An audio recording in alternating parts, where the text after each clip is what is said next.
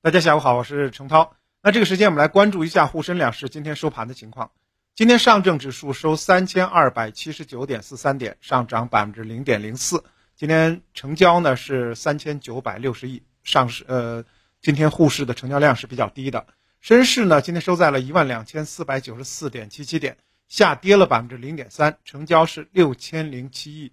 创业板今天跌的比较多，跌了百分之一点七七，收两千七百五十点八七点。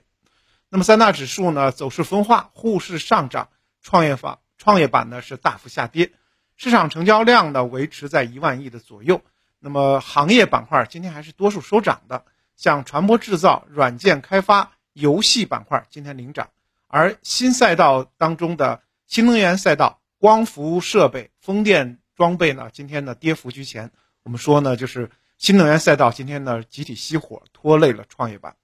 那么还有一点要注意的是，今天北向资金就是老外，今天是一个净卖出的。走势净卖出了差不多百亿元。从消息面来看呢，昨天七月十八日，证监会官网显示，证监会近日呢批准了中国金融期货交易所开展中证一千股指期货和期期权的交易。也就是说，新的这个期货品种、期权品种呢，要在本周五七月二十二日正式挂牌交易了。那么此次披露的中证一千股指期货期权的合约，都是以中证一千指数作为合约标的，其中呢，中证一千股指期货的合约乘数是每个点儿人民币两百元。那么按照现在它七千点来计算的话，如果您操作，呃，一手中证一千股指期货，差不多就是一百四十万元，而中证一千的这个股权。合约呢，目前的这个成点呢是每点一百块钱，那么基本上跟沪深三百股权期呃期权的这这个价格是一样的。那么按照七千点来计算的话，操作啊中证一千期权一纸合约呢啊差不多是七十万元，就门槛还是比较高的。那么对于中证一千股指期货和期权的推出呢，业内人士认为，由于中证一千指数成分股呢。跟已经上市的股指期货的这个品种，像我们熟悉的沪深三百、上证五零、中证五百指数的成分股不重叠，所以呢，这个中证一千的推出将有助于覆盖大中小这些啊整体的这种呃风险管理产品的体系啊，一下子就覆盖了。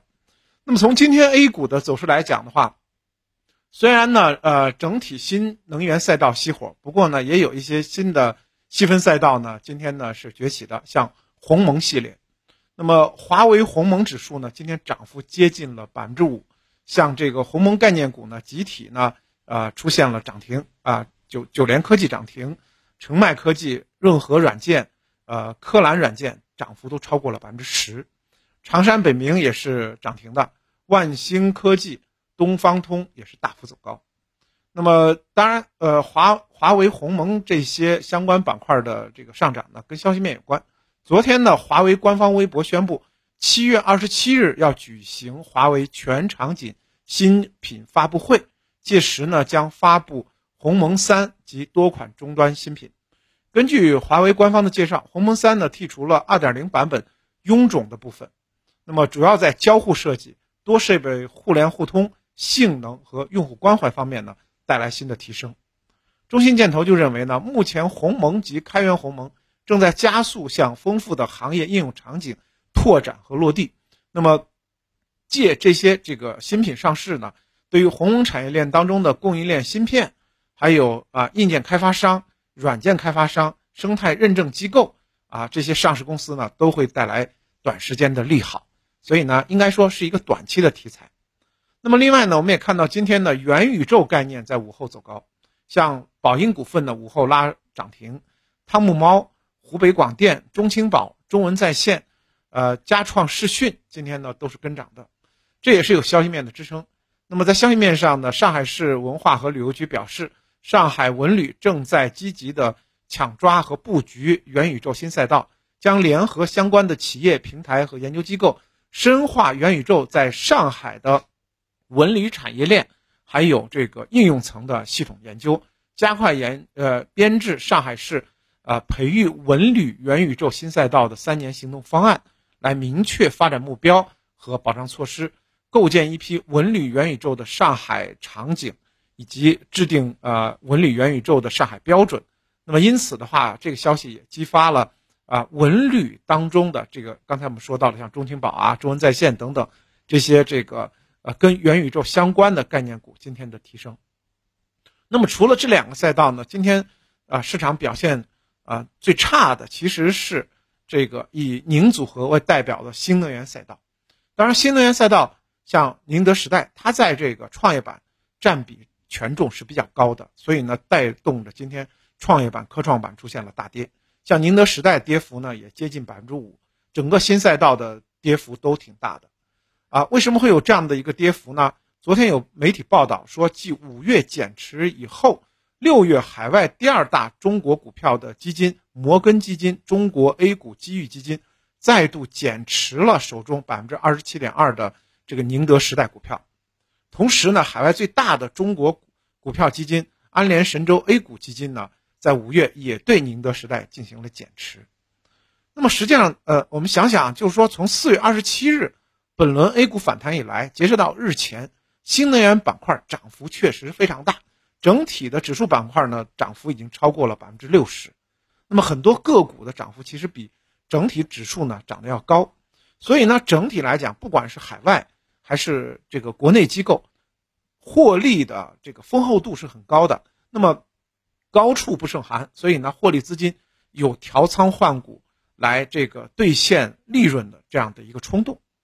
当然，从整体来讲的话，外资对于中国资产的偏好还在提升，那么其兴趣也正是进行一个调仓换股的过程。前期的新能源带来很高的利润，那么在出去出清以后，甚至出出掉一部分以后呢，很多的这个资金可能会回归在像互联网、平台经济和大消费这个领域。那特别是大消费领域啊，也是此前呢长期青睐青睐的赛道，所以呢有卖有买啊。新能源赛道虽然呢是有资金的这个出清，不过呢也有一些呃大消费赛道呢迎来了新的资金的青睐。